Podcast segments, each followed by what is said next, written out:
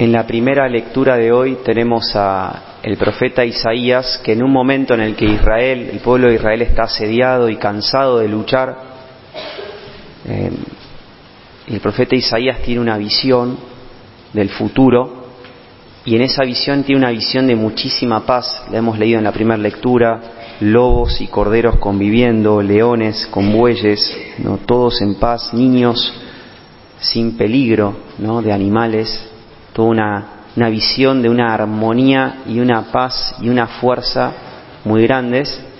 Y él nos dice la causa de eso. ¿Cuál va a ser la causa que va a provocar eso? Y dice, el conocimiento del Señor llenará la tierra como las aguas cubren el mar, y un niño pequeño los conducirá. Dice en el fondo que si queremos, especialmente ahora pienso en fin de año, ¿no? Que uno a veces surge ese deseo. Si quiero paz, si quiero fuerza, armonía, orden, renovarme, ¿cuál es el camino, la verdadera? La entrar en la presencia de Dios que me, que me ama. Dice acá. Dice, decía San Agustín esta frase tan famosa, ¿no? Nos has hecho Señor para ti y nuestro corazón está inquieto hasta que descanse en ti. Bueno, esto no es fácil entrar en esa presencia porque es una presencia de estar unidos, ¿no? Aceptar sus enseñanzas, vivirlas. Tenemos una inclinación interior después del pecado de Adán a cerrarnos a la presencia de Dios, a dejarlo más, a, no, no, no tanto como una prioridad, sino ir corriéndolo, a no tenerlo presente justamente, a no ponerlo en primer lugar. Y por eso Dios sabe eso y por eso en Adviento volvemos sobre a recordar que Dios, para no asustarnos y no forzarnos, vino camufladamente, se podría decir entre comillas, a la tierra en Jesús, Dios Hijo, hecho hombre, para desde acá, humildemente y de a poco, ir abriéndonos en confianza a la presencia de Dios, que es la presencia la presencia que él vivía, esa paz y esa fuerza que él tenía, su espíritu. Y por eso dice, un niño pequeño los conducirá hacia esa paz. Y por eso estuvimos viendo en este, y vamos a ver en este mes de Adviento, en esta serie de predicaciones, distintas presencias de Cristo para aprovecharlas, para darnos cuenta dónde está, para abrir nuestro corazón realmente a eso que estamos buscando, a tener esa paz, esa presencia de Dios. Vimos la semana pasada la presencia de Jesús en la Eucaristía. La Eucaristía es Jesús, el cuerpo de Cristo, que estando frente a Él, nos decía el Padre Juan María, uno se va abriendo a Dios y aprende a abrirse a Él. Hoy vamos a ver una segunda presencia que es la presencia de Jesús en el sacerdote. Cuenta un cuento, dice que había un hombre eh, muy adinerado que tenía dos empleados que trabajaban en la casa, haciendo distintos tipos de servicios, de jardín, de, adentro de la casa. Este hombre tenía muchas relaciones sociales, y bueno, cada, cumpleaños era un fiestón y mucha gente, y siempre que terminaba los cumpleaños, al finalizar, cuando todos se iban y sus dos empleados estaban listos para irse, siempre les daba un sobrecito con unos 100, 200 dólares a cada uno, que les venía bien siempre para para los gastos, etcétera, ¿no? Y bueno, una vez lo juntó a los dos, a esos dos empleados, y les dijo, mira, eh, voy a cumplir 60 años y la verdad que voy a hacer una fiesta muy grande, así que va a venir más gente de lo normal, prepárense porque va a ser muy desafiante, viene mucha gente, así que eh, necesito con toda la fuerza. Entonces, bueno, también los empleados ya venían pensando cuál será la paga de esto, ¿no? Para estar bueno. Bueno, y cuestión que fue así, ¿no? Vino muchísima gente, muchísima, muchísima gente, y los empleados lo dejaron, estos dos empleados lo dejaron todo, del inicio hasta el final, y servían, y estaban en todos lados, ¿no?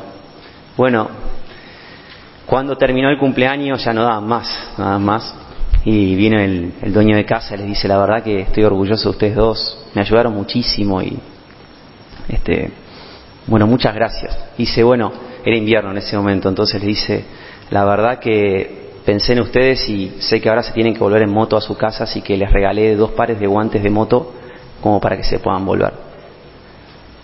Bueno, la cara de los empleados, ¿no? Esperaban un sobre, un sobre así grande.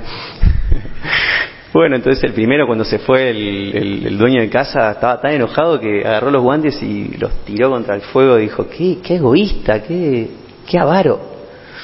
Bueno, y se iban prendiendo ahí. Y el otro dijo, bueno, por lo menos algo me llevo, después en otro momento le diré, ahora estoy enojado. Entonces cuando se va a poner los guantes, no le entraban los guantes. Hacía así, no. De repente hace así y saca de un dedo mil dólares, de otro dedo mil dólares. Diez mil dólares le había dado, pueden creer. El otro se tiró contra el fuego, pues ya está. le pasa por desagradecido y desconfiado. Pero así puede pasarnos también con este regalo que Jesús nos hace, ¿no? A la iglesia con el regalo del sacerdote. Son las manos de Jesús. Las mismas manos de Jesús que se van pasando, ¿no? Y es, uno nos puede pasar como uno, decir, bueno, yo no necesito esto y lo tiro al fuego. O podemos hacer como el otro, de tratar de meter mis manos en las manos, en esos guantes, tratar de ver qué es lo que hay adentro de esas manos, adentro de la presencia de Jesús en el sacerdote, para vivir más unido a Dios aprender a ver con más fe las cosas que Jesús nos regala y aprovecharlas, porque son para nosotros. Eh, vengo de la ordenación eh, que fue ayer del padre Hermógenes, saben qué, qué uno estuvo, la alegría, bueno, muchos de ustedes han ido a otras ordenaciones de la ciudad de San Juan, pero esa certeza, ¿no? Como que Jesús ahora un sacerdote más para nosotros, la alegría de que esté trabajando en nosotros, que nos esté sirviendo de esta manera.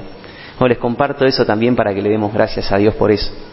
Pero volviendo al tema, ¿cómo, eh, cómo está presente Jesús en el sacerdote? ¿De qué, ¿De qué manera lo podemos ver? Podemos también tomar algunas imágenes de San Juan Bautista, que venía de la familia sacerdotal judía, por lo cual él estaba habilitado como para ser sacerdote judío, sin embargo se fue al desierto. En primer lugar, el sacerdote cuando se le unge las manos, ¿no? recibe como eh, un don para que sus manos siempre apunten al cielo. Que el sacerdote sea siempre para nosotros un norte que nos saque de la distracción y de la dispersión. Por eso es que el sacerdote vive célibemente. Vive célibemente como mostrándonos el futuro. Ven acá, San Juan Bautista se vestía eh, con pieles de camello y y un, cinturón de cuero. No sé, nosotros pieles de camello no sé, no usamos, pero ropa sacerdotal sí, eh, y cinturón de cuero también. Este, pero un sacerdote intenta mostrarle a las personas y es una figura que nos muestra el, futuro que se viene, que en el cielo vamos a vivir unidos a Jesús, viviendo para Él, eh, como consagrados, como hombres y mujeres de Dios. Y por eso el sacerdote está ahí como un faro para ayudarnos y alentarnos y que a veces cuando se cierra todo y se parece que todo esto es lo único que hay, lo ves al sacerdote y te remarca que hay un mundo futuro, que es verdad el Espíritu Santo, que se puede vivir del amor de Dios, que es más fuerte que los movimientos de la carne, que se puede hacer eso. Es como una puerta al futuro, son manos que apuntan al cielo. Y por eso, cuando un sacerdote vive bien, ese, está llamado y vive bien esa, ese don, está muy feliz, porque si no, ¿a quién va a traer? ¿no? Sería malísimo que esté viendo así y esté triste. Es un gran regalo. Jesús premia mucho a ese sacerdote que vive bien con un afecto hacia Dios para que pueda transmitir a los demás eso. Hace poco, no, hace, bueno, en 2006 salió una encuesta, me llama la atención la cantidad de gente que encuestaron. Encuestaron 27.000 personas en 30 años, desde el 1976 al 2006. Y lo que hizo, la, este, lo que comentaba esta encuesta de, la revista Forbes, que no es una revista católica, es que le preguntaban a personas de distintas profesiones si estaban contentas con la profesión que tenían. Y la profesión que salió con el porcentaje de mayor satisfacción fue el sacerdocio católico.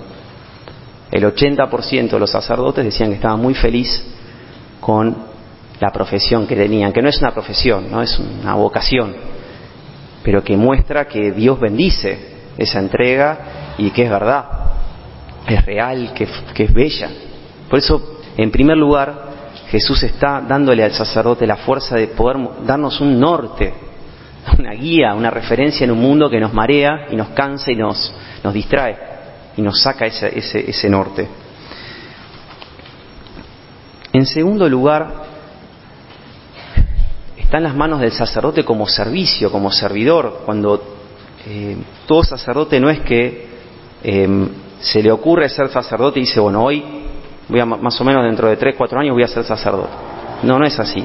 Él puede sentir el llamado, pero en un momento entra en un proceso en el cual la iglesia en un momento lo tiene que aceptar y darle ese don. Y por eso te ponen, cuando te ordenan el, el óleo, que te consagra las manos para servir al pueblo de Dios, para luchar por él. Ayer cuando lo, fue emocionante eso, cuando se lo hacían al padre Hermógenes, ¿no? Porque no es cualquier servicio, es el servicio, un servicio muy unido al histórico de Jesús. Por eso que eso lo da el obispo al sacerdote, pero ese obispo se lo dio otro obispo, que se lo dio otro obispo, que se lo dio otro obispo, y ese obispo termina en un apóstol que se lo dio Jesús.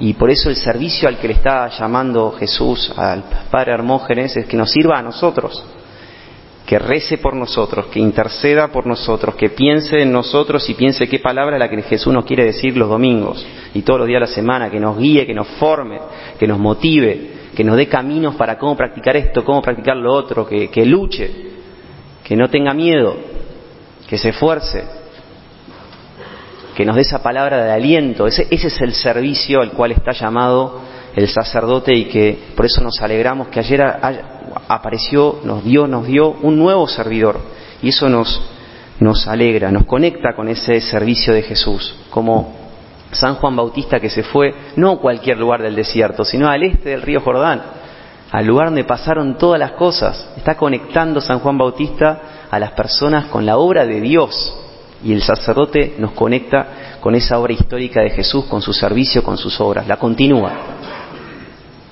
Y en tercer lugar, también no solo de servicio, sino que son manos poderosas, que Dios, justamente ese es lo que a través de esa cadena de sucesión apostólica le van pasando al sacerdote un poder que no viene de él, es un poder prestado para hacer la obra de Dios, especialmente la Eucaristía y la confesión, este poder no lo tenía San Juan Bautista. A él la gente iba a confesarle los pecados. Está en la palabra de Dios que Dios pide que se le confiesen los pecados a los sacerdotes del Antiguo Testamento, sacerdotes judíos. El sacerdote judío tomaba ese, eso y lo ofrecía en sacrificio a Dios. Pero el sacerdote católico recibe el poder de Jesús de poder decirle a la persona, yo te absuelvo no Jesús te absuelve o nosotros te absolvemos, yo te absuelvo porque en ese momento tiene la autoridad de hablar en persona Cristi, en persona de Cristo. Impresionante.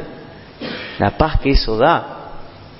poder estar después ante Jesús y decir, vos me perdonaste. Puedo tener paz cuando miro mi pasado y digo, ya está, está perdonado.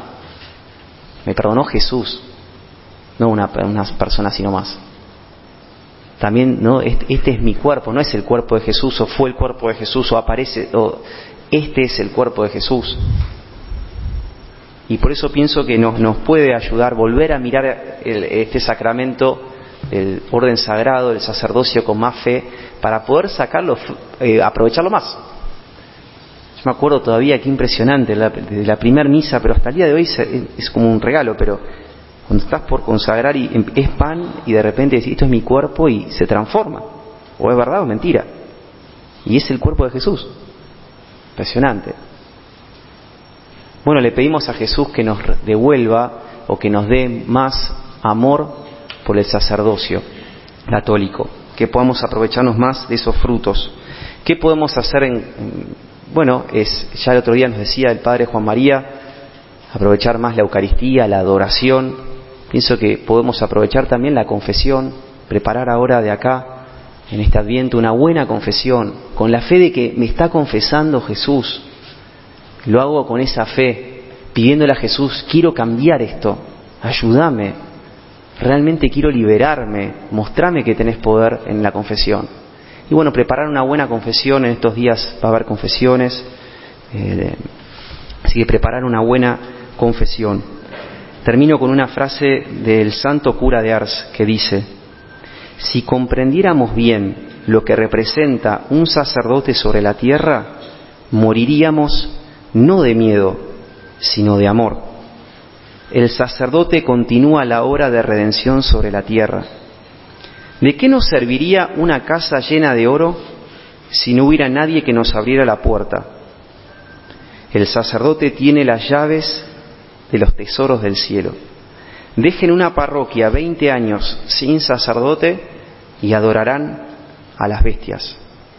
El sacerdote no es sacerdote para sí mismo, sino para ustedes.